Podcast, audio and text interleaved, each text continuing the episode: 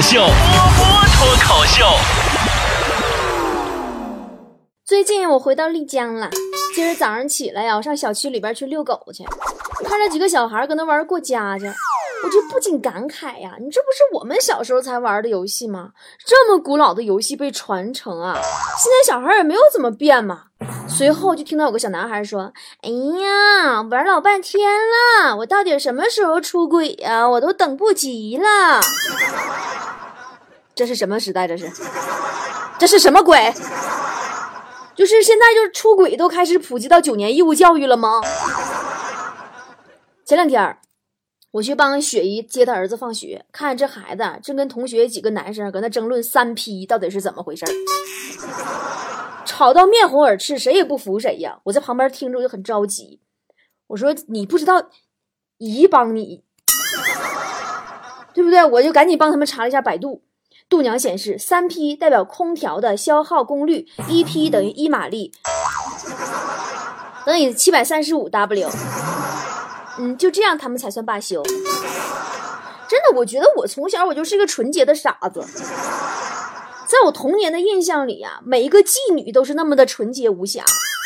古装片里面你们没看吗？每个青楼里面都有一个神秘的女子，保持着高尚的情操，不与世俗同流合污，琴棋书画样样精通。众多慕名前来的男子想见一面都见不着，然后她还不接客。这现在时代怎么了呢？怎么还不如过去青楼了呢？过去我讲这青楼女子应该都是李清照那样式儿的，每天就是谁对明灯独坐，我共影儿两个，无那无那好个凄凉的我，就那样式儿的。但真正我长大了以后，我发现并不是那样式儿的。每个人啊，结婚前都会跟对方说：“你是我的全世界。”可是结婚以后，又去找另外的世界了。反正也是，估计呀，是以前不知道世界有多大，后来结婚以后，地理知识变丰富了。尤其是最近啊，李小璐这出轨门一出，我们更是不相信爱情了，感觉天都黑了。贾乃亮那么好呀，又高又帅，又聪明又幽默，又疼老婆，又识大体，怎么还能有出轨的传闻呢？难道就是现在出轨是夫妻之间应尽的义务吗？我以前啊，跟旺财还没分手的时候，我俩不都写段子吗？段子里有好多老婆出轨的，我就奇怪了，我就问旺财，我说要是我出轨了，你也会发段子吗？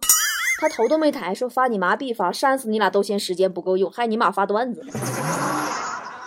然后我就劝他，我说凡事啊要往好处想，比方说媳妇儿出轨了，以后生出来的孩子或许能好看点儿呢。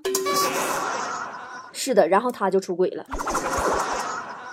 真的，就是现在是有多少女人骂着李小璐的人，干着李小璐的事儿，又有多少男人点着贾乃亮的赞，当着 PG One 的班儿啊？我不是开了个微店吗？曾经有一阵儿啊，卖过安全套，后来不卖了，用啥不卖了？这么回事儿。当时我自己当客服，有天来了个女的，刚买完没几天要退货，我就问她说：“亲，有什么可以为你服务的吗？”她说：“我要退货。”我说：“那退货理由可以说一下吗？”他说：“我跟男朋友分手了，现在用不上了。”我说：“亲，安全套使用期限是五年呢，你要不要考虑一下，在五年内再找一个呢？”他说：“不用了，我老公说下次再逮着我交男朋友就弄死我。”说你快给我退货吧！就这现在时代怎么了？就是特别的毁三观，你们知道吗？人与人之间的信任哪里去了呢？隔壁老王昨天和王嫂还有王嫂的妹妹，也就是王嫂那个老王小姨子，仨人一起逛街，路上啊遇上那个老王的前女友了。没想到呢，这个前女友是他小姨子的同事。然后老王和他前女友都装作不认识对方，他小姨子呢特别热情，非得介绍大家认识。老王没有办法，上前握了个手，客套两句，然后就各走各的了。回到家进屋，王嫂上来给老王个嘴巴子：“你和他关系不一般呢。”老王都懵了，心里一咯噔啊。然后王嫂接着说：“刚才你俩演的不错呀，但是忽略了一点。”老王和他小姨子几乎异口同声问：“啊？”哪一点？王嫂回头问他小姨子：“我猜你同事应该是左撇子吧？”小姨说：“是啊，是啊，写字都左手。”王嫂说：“你姐夫是个右撇子，但他主动伸出左手和你同事握手，这一点很不寻常，说明他知道你同事的习惯，他认识你同事，而且认识不止一天两天。既然两个人认识，为什么要装作不认识呢？说明有猫腻儿。真的，隔壁老王瞬间觉得前路茫茫，心好累。闺蜜之间现在也没有信任了。我这两天啊有点感冒，嗓子发炎了，你们也能听出来，最近有点哑。昨天呢，思思去相亲，非得让我陪着去，我就去了。见面打了个招呼，我就一直咳嗽。然后吧，可能那男的也感冒了是咋回事？我一咳嗽，他也跟着咳嗽。我俩就咳了几个来回以后啊，思思脸都绿了，冲我俩喊说：“你俩看对眼了是不是啊？还整出新的接头方式了吗？”你说这都哪跟哪？平时不是无话不谈的好闺蜜吗？还有坨坨，我们工作室啊都同住在同一栋别墅里边，共用一个厨房。有天晚上呢，我突然想吃黄瓜，我就去厨房洗了两根儿我一根儿我合计再给同屋那思思带一根儿正巧啊，坨坨搁那煮方便面，他看看我，又看看我手里的黄瓜，看得我这个紧张啊。后来我为了还黄瓜一个清白，我愣是站在厨房把两根黄瓜都吃了。回房间以后，发现思思用异样的眼神看着我说：“你不是去洗黄瓜了吗？黄瓜呢？”啥也别说了，这个世界太乱了。哦，对了，你们知道当时坨坨煮的是什么牌子的方便面吗？康师傅。最近康师傅简直太火了，没听过那个顺口溜吗？王宝强的老坛酸菜，羽凡的经典牛肉，贾乃亮的金汤肥牛。康师傅的广告语真的改成“爱我你怕了吗？”图图前两天跟男朋友闹分手了，看《前任三》去了，俩人 看完就干起来了。你说看那玩意儿干啥？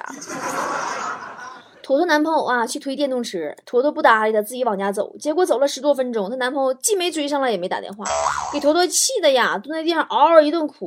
然后忽然想起来，刚才在电影院呢，手机静音了，就拿出手机接到男朋友电话，说：“你跑哪去了？找不着你了。附近的麻辣烫、肉夹馍、烤串、米粉店我都找遍了，没看着你呀。”就如果说坨坨有一天能出轨的话，我觉得应该是个卖肉夹馍的，或者是楼下开超市的大哥。他为了买几袋方便面呢，有时候能多几袋赠品。